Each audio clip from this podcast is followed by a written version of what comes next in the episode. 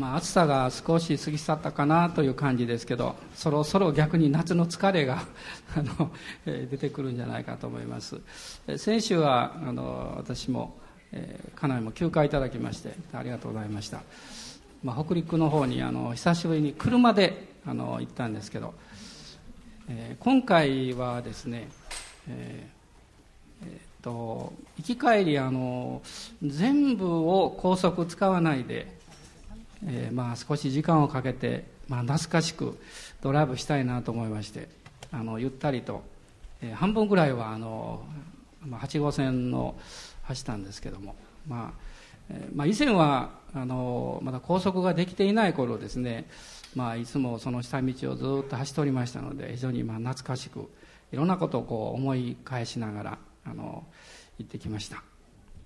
で帰りましてどっと疲れが 出てきまして やはり高速走る方がやっぱり楽かなと、まあ、改めて思ったんですけど、えー、本当にこう時間が過ぎ去るのは早いなと思います、まあ、今日もあの皆様と一緒にイエス様礼拝できること本当に感謝しております、え、っと今日はあの柏ゴスペルチャーチの皆さんはあの徳山先生ご家族が今日は名張の方の礼拝に行ってらっしゃると思いますがお留守ですけど、えーまあ、留守を留守の間もですね本当に一緒に主を礼拝したいと思います。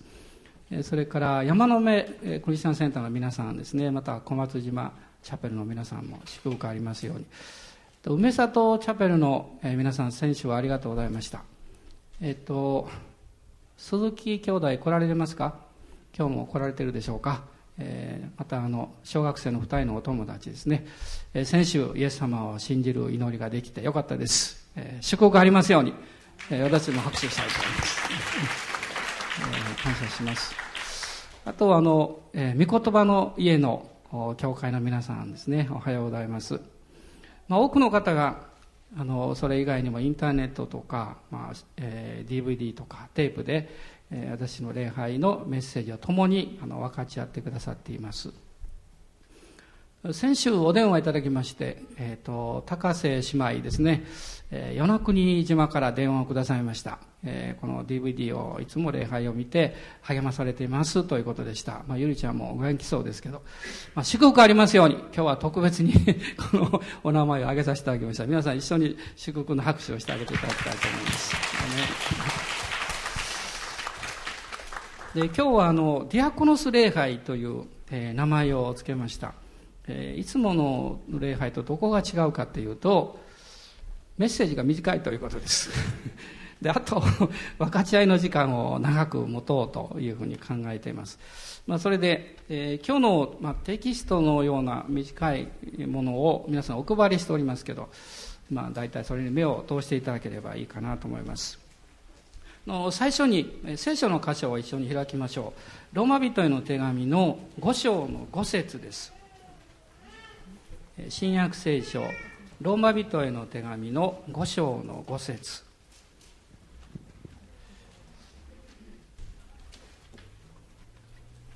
どうぞご一緒にお読みください。この希望は失望に終わることがありません。なぜなら私たちに与えられた精霊によって神の愛が私たちの心に注がれているからです。まあ、皆様方の、まあ、多くの方々は、えー、生まれて生まれた時に、まあ、クリスチャンホームではなかった方の方がまだ多いかなと思うんですね。で私も、えー、高校生までは教会に行ったことはありませんでした。ラジオの、えー、通信教育という聖書のですね通信教育というのがありまして私は聖書ということは全くこう耳に入らなくってただでできるという言葉だけを聞きまして発揮を出してですね 中学生の時にあの本を送ってもらったことがあります。聖書じゃなくってあの、まあ、クリスチャンの方の本だったんですけどね今から考えれば、えー、クリスチャンのジェットパイロットの方が事故に遭って、まあ、奇跡を経験したというそういうなかなかこう面白いストーリーでした。で私はそれを読んで感動しまして友達に学校に持って行ってこれ読め読めと言ってですね一生懸命進めたんです。内容が良ければクリスチャンでなくっても伝道するんですね、えー、後でそれがえ私はクリスチャンになってからですねあれはクリスチャンの証の本だったんだということを教えられたんですけれどももともと宗教には関心が、まあ、なかったというよりもあまり私の持っているイメージが良くなかったんですね、まあ、日本は八百万の神々の国と言われます。たくさんの神々がいるんだ。でもそうじゃなくってたくさんの神様についての違ったイメージを持っている人々がいるということだと思います。神様は唯一です。でも人間はみんな神についての概念というものを小さい時から意識していきます。それはどうしてかっていうと人間は神によって創造され作られたものだからなんですね。でその神様について考えるというそういう思いを人の心の中から拭い去るということは極めて困難です、まあ、だんだんこの知識が入ってきまして哲学とかいろんな思想によってそういう考え方をしないようにというふうに教育訓練をすることはできます。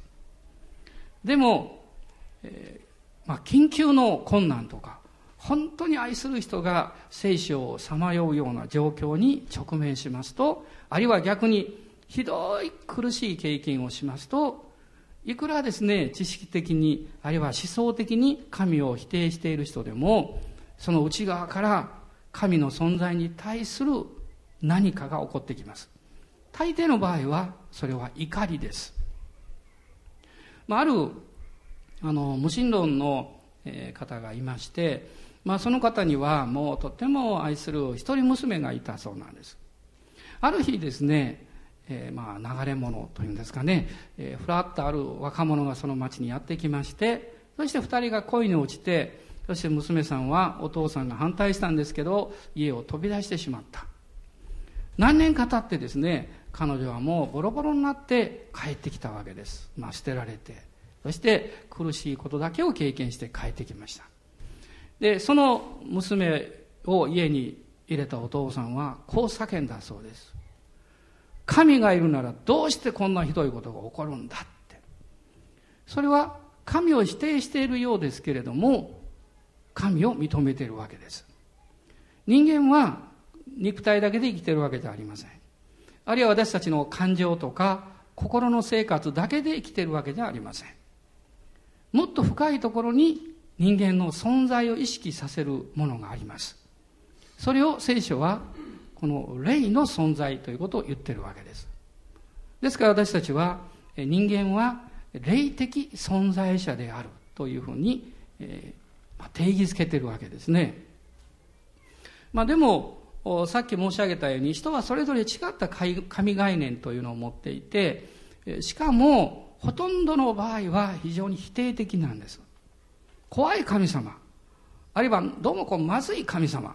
えそういう意識を持ってます。暗い神。怒りの神。え裁きの神。そういうイメージです。私もですからそういうイメージが強かったのでえ宗教とか信仰とかえまあ、特にまあ日本ですと神社仏閣とかそういうところには行きたくなかったわけです。でまあ不思議な、まあ、導きでえ教会に行くようになりました、まあ、友達を通して聖書をいただいて教会に行ったわけです。そしてそこで、まあ、初めてですね、まあ、驚くべきことを聞いたんです。それはどういうことかっていうと神様は愛です。という言葉でした。それまでですね神は愛である。愛の神というそういうイメージを持ったことがなかったんです。皆さんどうでしょうか？皆さんがもしですね、えー、クリスチャンホームで、え、ないところでもお生まれになったとして教会に来られるまで愛の神ということを聞いたことがあるでしょうか？おそらくないんじゃないかと思います。もちろんキリスト教では神は愛なりと言うよとかそういう言葉は聞いたことがあるかもわかりません。でもこの本当にあなたに語るということにおいて神は愛であるという言葉は聞くことはほとんどないです。人はそういうイメージを持ってないからなんですね。ですから聖書を読み始め教会に行って私がまず魅力を感じたことは神様という存在があってしかもその神が愛の神であるならば何かですね自分の深いところにあるさまざまな疑問どうして私は生きてるんだろうかとかどうして私は愛するということにおいて悩まなきゃいけないんだろうとか信じたいのに信じられない現実がある。こういうギャップというものはなぜなんだろうかとか。そういうことのですね何か答えを得ることができるんじゃないかなという、まあ、直感的なものを感じたわけです。そして教会に熱心に行くようになりました。そして分かってきたことはこの愛の神様はイエス・キリストの十字架を通して私の罪の許しを与えてくださる方なんだということでした。まあそしてイエス・キリストを信じてこの誠の神様と出会っていこうというそういう道をま選んだわけです。この聖書に書かれている神様だけが愛の神様です。そしてそれが本当であるという証として犠牲を払ってくださった神なんです。いろんな宗教がありますが、皆さんがもし周りに他の信仰を持っておられる方がおられたら聞いてご覧になったらいいと思います。あなたの信じている神様は、あなたのために犠牲を払ってくれますか？ということです。犠牲を払ってくれたんですか？むしろ全く反対です。あなたがこの神を知りたいならば、この神様からいろんな良いことを得たいならば、あなたが犠牲を払いなさいと要求してきます。これはみんな偽りの神です。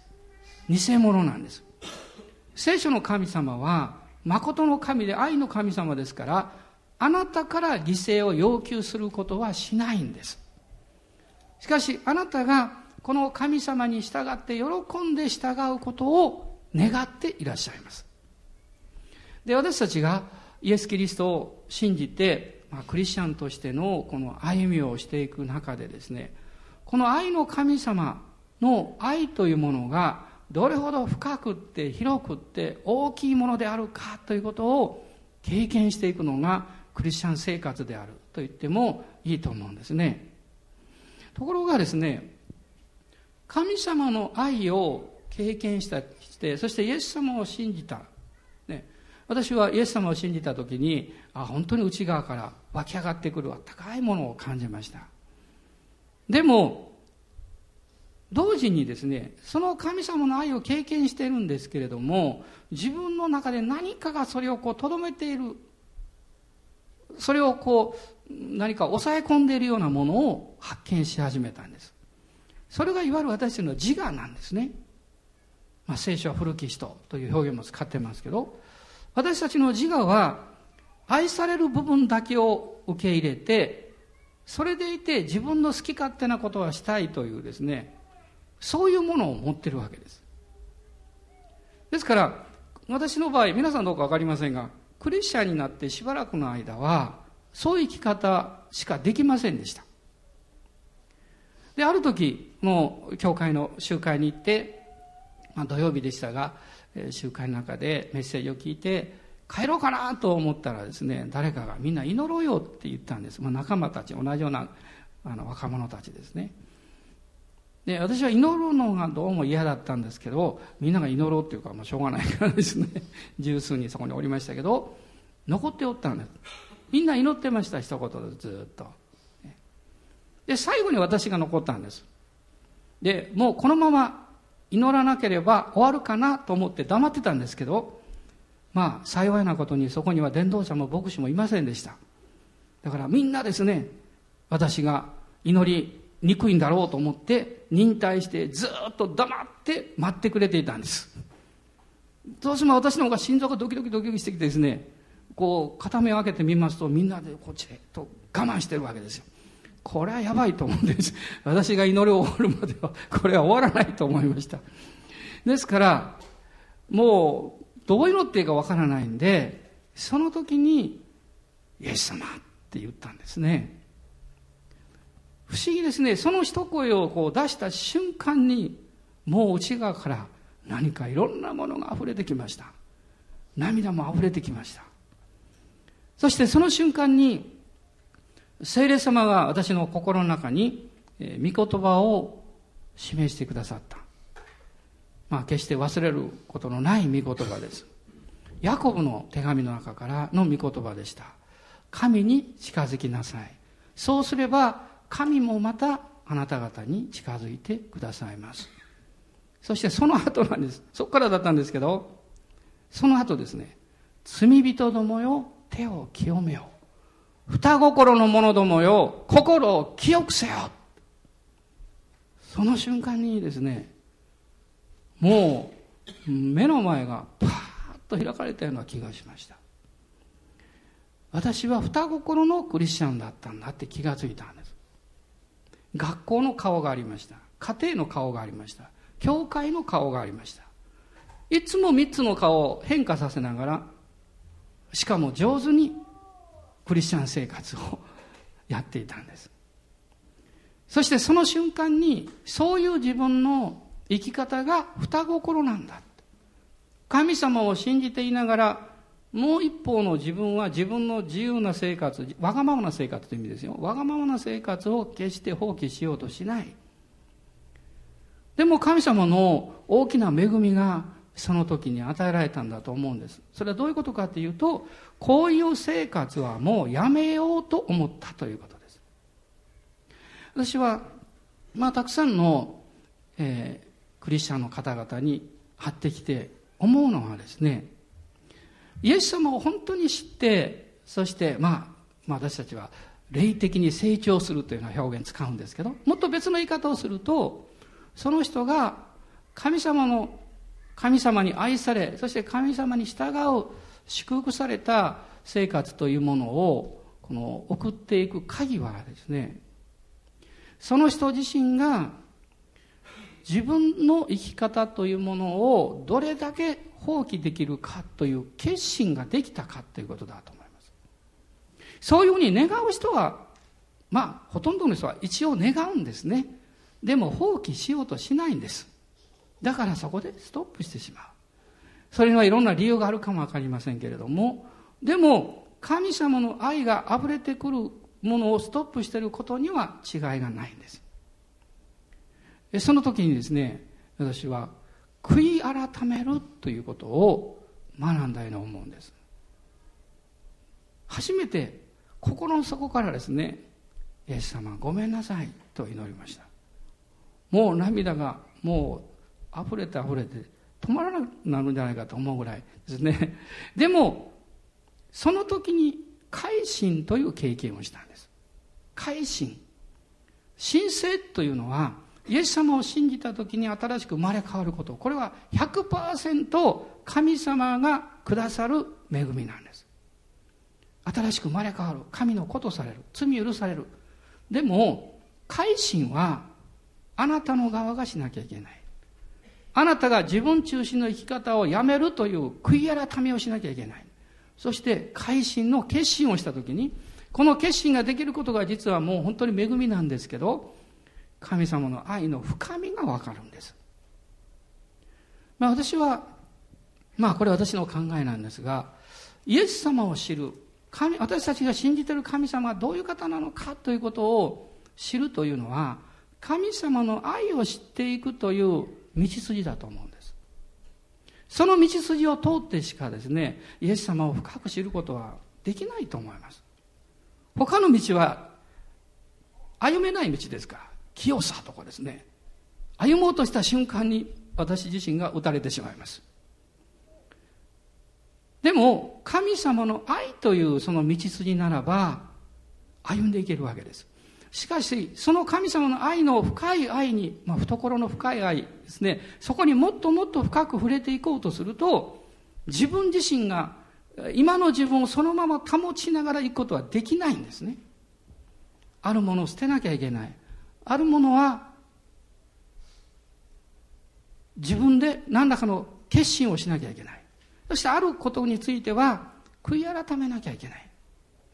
そういう道筋というものを通らされていくわけです。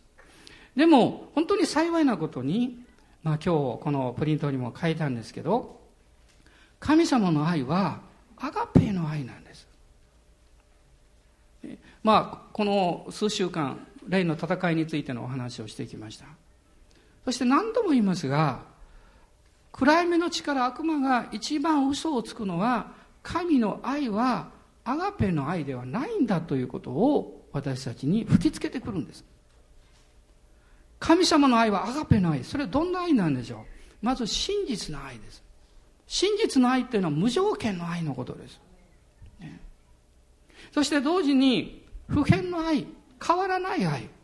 変わらないということは条件をつけない、ね、そして要求しないということです。あなたがこういうふうになったら愛するよ。ということではないんですあなたがこの神様の愛に対して本当にへり下って素直になればそれでいいわけです。その愛が溢れてくるわけです。そして、アガペの愛のもう一つの特徴ですね、強い愛なんです。強い愛。負けない愛です。私の愛は負けるんです。皆さんどうでしょうか？例えば何かに対して自分の愛情を示していったとします。でも、その限界を感じたときに、あるいは自分が愛情を注いでも、あるいは犠牲を払っても、何も起こらなかったときにどうなるんでしょう？もういいか。もうここまでかって思ってしまいます。負ける愛なんです。でも、神様の愛、アガペの愛は負けない。もしこの愛が負ける愛であれば、私はとっくに神様から捨てられています。神様はあなたを愛して、あなたをひとたび愛愛したならば、絶対あなたを放棄されない。あなたを捨てない。あなたのことを忘れない。あなたを抱きしめ続けてくださるんです。ヨセフのお話を先週ですかね、あ、終日の礼拝の時にメッセージしたかもわかりませんね。ヨセフさんは17歳の時に試練に遭いまして30歳まで13年間本当に苦しい経験をしましたね。ヨセフさんが経験した災いはある意味で3種類あるんです。一つはね裏切られたということです、ね、裏切られました。お兄さんたちに裏切られました、ね、あるいは自分が仕えたエジプトのポテファルという主人に裏切られました。奥さんの誘惑に彼が負けなかったことが逆に嘘をつかれて彼は牢屋に入れられてしまいました。裏切られるという経験環境的にですよ。もう一つは彼は捨てられる経験しました。最も信頼すべき兄弟家族まあお父さんはそうじゃなかったですけどもちろん家族から捨てられた、ね、また自分が祝福を受けてうまくいっていた状況から捨てられてしまった。という経験します。そしてもう一つはですね忘れられたということです。せっかく夢を解き明かしてあげてねエジプトの検釈官庁の夢はですねその通り良い方に実現しましたね。で私のことを覚えてくださいねってヨセフは言いました。でも彼が実際に元の立場に戻った時に聖書はこう言っています。彼はヨセフのことを忘れてしまった。私の人生の中でまあ大小経験の違いはあるかもしれません。どうでしょうか。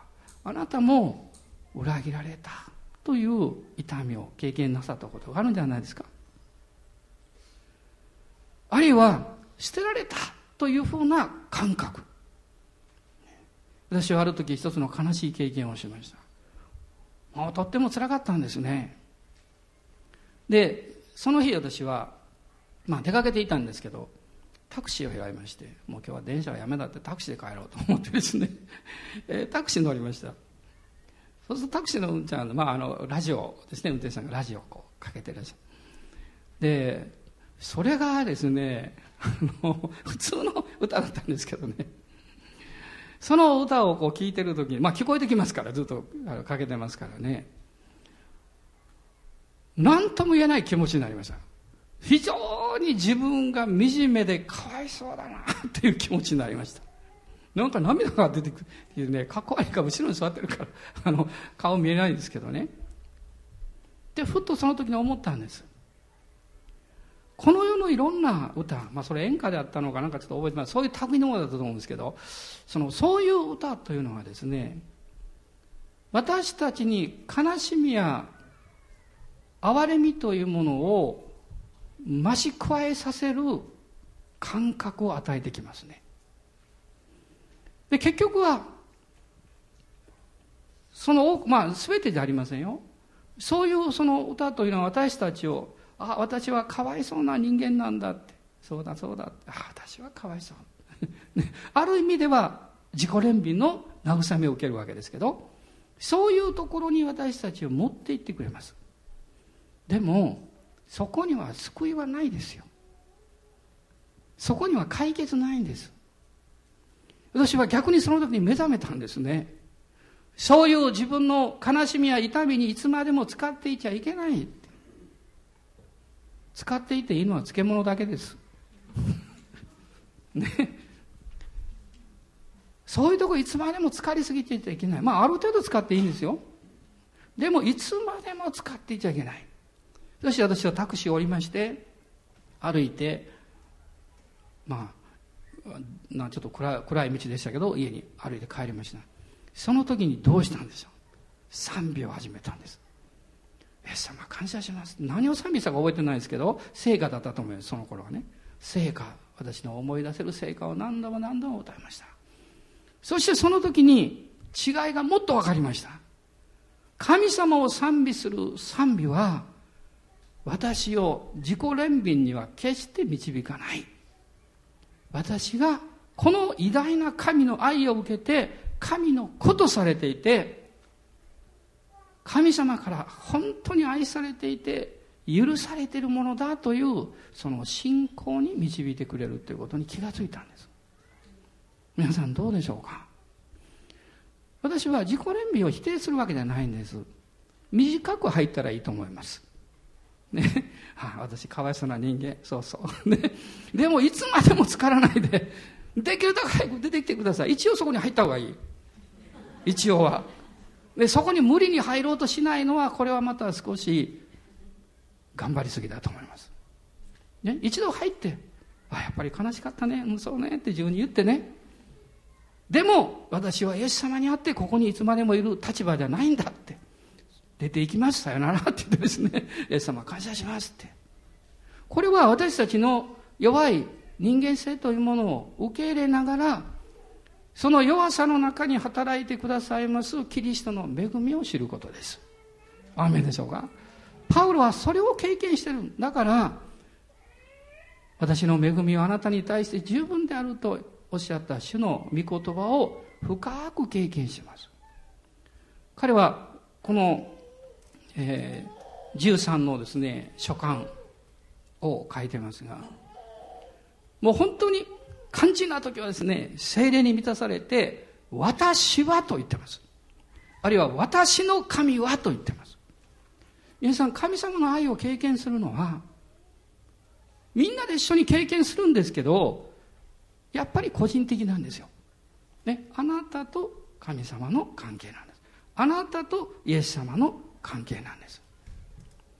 もう皆さん、この一週間、あるいはこの夏を振り返って、まあいいことも悪いことも、いろいろあったかもわかりませんけどね。私はクリスチャンだからもうねあの消極的なことは一言も言っちゃいけないんだ。ということじゃありません。言ってもいいんです。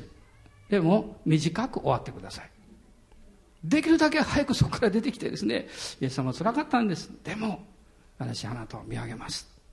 詩編56編3節ですよ。覚えてますか？私は恐れのある日にあなたに信頼します。ね、主を見上げるんです。主が私を緑の牧場に導いてくださる、憩いの水のほとりに導いてくださる。それは、あなたを強くして、あなたを元気にして、もう一度神様あなたを用いたい。そんなことじゃありません。そうじゃないんです。あなたと愛の交わりをしたいからです。私は時々こう思うんです。どうして神様は私の失敗を許されるんだろうか。許すっていうのはですね、あえてそういうことが起こることを、起こる前に守ってくれないだろうかって。ああ、なんか失敗したって、もうあの一言言わなきゃよかったのにとかですね。まあ、まあ、こういうまた失敗してしまったとか。どうしてまたこの試練が来る前に、皆さんこう思いません？試練をが来ても神様が助けてくださるんだったら、来ないようにしてくれた方がいいんじゃないですかって。どうでしょうか？でも、私は皆さんにこう申し上げたいんです。あなたは試練を経験しない限り、決してへり下って神の前には来ないでしょう。クリスチャンになってもね、自分の力で一生懸命やります。そうすると、神様の愛を経験することができないんですよ。信じることはできるでしょう。でも、神様の愛の中で深くへり下って交わり、癒され、慰めるという経験を持つことができないんですよ。だから神様は私たちがちょっと頭を打ったり砕かれたりするのをあえて見ていらっしゃるんです。でも頑固な人はね、そういう経験をしても決してへりくだらないんです。何くそと思ってですね、挙句の果ては神を逆恨みするんです。神様の意図、目的を全く理解していないんです。そういう発想や考え方が実は自我のもう本質なんです。自己中心なんです。でも、私たちがその自我を主の前にへり下って、えー、主に従っていかないとね、何度も何度も恵みを経験して、そしてそれに従わないならば、いつかきっとひどい経験をするでしょう。本当に深い、まあ、裁きという言葉は合わないかもしれませんが、非常にひどい経験をすると思います。それは神様の警告以上のものを無視するからです。ですから神様の愛は真実の愛、普遍の愛、強い愛なんです。でもその本質は清い愛なんです。どうぞ皆さんこのことを忘れないでいただきたいんです。神は素晴らしい愛ですよ。でも清い愛なんですよ。その点においては妥協なさらないですよ。この神様の父なる神様の素晴らしい愛は、イエス様の十字架を通して精霊によって注がれます。このロマ書の5章の今日読みました5節の御言葉ですね。私たちに与えられた精霊によって神の愛が私たちの心に注がれているのです。どうして精霊によってですか？それはイエス様の十字架の許しを受けた人に注がれる神の愛だからです。そのイエス様の十字架の許しを受ける人についての条件はありません。使徒行伝の10章の43節を見ますと、信じる者は誰でもと書かれています。感謝ですね。信じる者は誰でも。何を信じるんですか？イエス・キリストの十字架を信じる。その救いを経験する人は、神の許しを経験します。贖いが成し遂げられるから。その結果、精霊によって神の愛が注がれ始まる注ぎが始まっていくんです。この神様の愛の精霊による注ぎはクリスチャン生活生涯ずっと続いていきます。なぜならば私たちは救われていても神に属するものであってもキリストを信じるものであっても私たちは変えられていかなければいけないからです。この神様の愛を深く経験することによって三つのものが変わっていきます。あなたの人生が癒されるということです。私は日々に自分の人生を歩んでいるんですね。今日も一歩進んでいます。昨日までの人生があります。神様は私たちを愛しておられるがゆえに、あなたが歩んできた人生のあらゆる一コマも、あなたにとって負い目になったり、負担になったり、苦しみや痛みの記憶になってほしくないと願ってるんです。本当の愛だから。だから、神様は、神の愛を注ぐことによってキリストの十字架の許し、贖いを私たちに結びつけてくださって、その結果、癒しが起こるんです。神の愛による癒しを経験した人は、二つ目のことが起こります。セルフイメージが癒されるということです。自己評価が変わっていく。どんなに困難や苦しい、ひどい経験の中にいる人でも、希望を持ってる人は前向きですよ。希望を持って生きようとする人は、何かこう、人に害を与えようとか、そういうことは考えませんよ。それは自分が成し遂げる目標がありますから。神様の愛は私たちの自己評価を高めることによって私たちは自然に自分を受け入れるようになり愛するようになりそして良いものを求めるようにセルフイメージを変えてくださいます。自己評価が良くなるわけです。自己評価が悪くなるとき例えばこういうことを言ったらあの例を挙げたら分かると思いますね。例えば皆さんが、まあ、ティーネイジャーの時ですね振り返っていただいてまだその時代の方もいらっしゃるけどお母さんと喧嘩したって気分が悪い腹が立つって。ね。そうするとどうですか？そばにあの寄ってきた猫でも蹴飛ばしたくなるでしょ？なんかですね腹が立ってくるとどうですか？悪い仲間と付き合いたくなるでしょ？どうしてですか？それはセルフイメージが下がれば下がるほど罪が、罪の力が増し加わってくるんです。ですから、どんどんどんどんモラルが低下していきます。その人の目標が低くなります。あまあ、ある意味で投げやりになっている。ね、しかし、神様の愛は、あなたを許すことによって、そのセルフイメージを上げようとしてくれます。そして、もう一つのことが起こります。セルフイメージが上がってくると、健全になると、考え方が変えられてきます。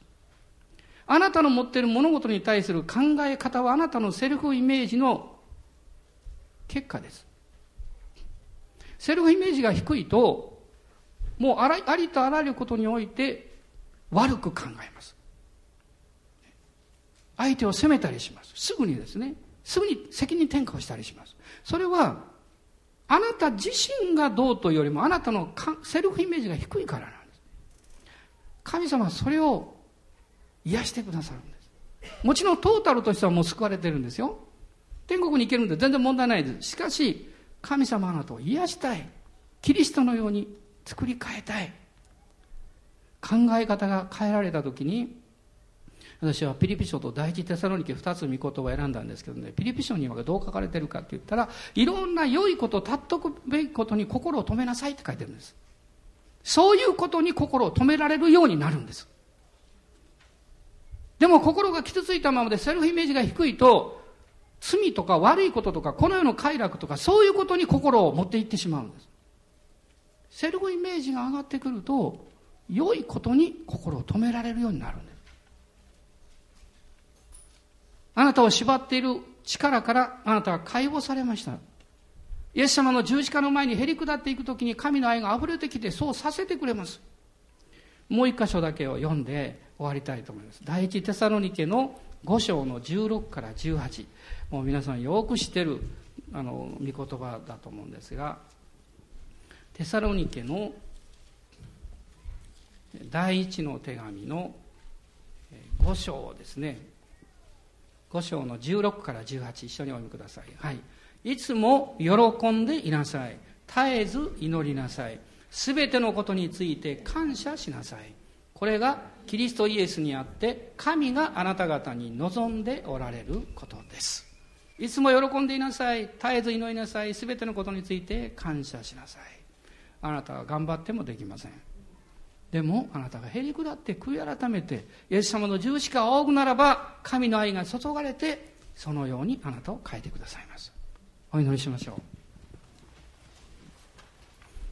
ハレルヤ皆さんもどうぞ自分の声でお祈りください。主イエス様感謝します。今日も素晴らしい主の愛と力をありがとうございます。変えられたいです。また変えてくださいと求めます。どうぞあなたの前に誠実な願いと祈りを持っておられる方たちを祝福してください。そしてあなたご自身の力によって変えてください。感謝します。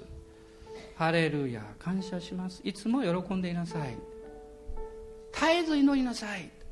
すべてのことを感謝しなさい。そのような人生を歩みたいです。主よ助けてください。主よ助けてください。イエス・キリストの皆によって祝福いたします。アーメン。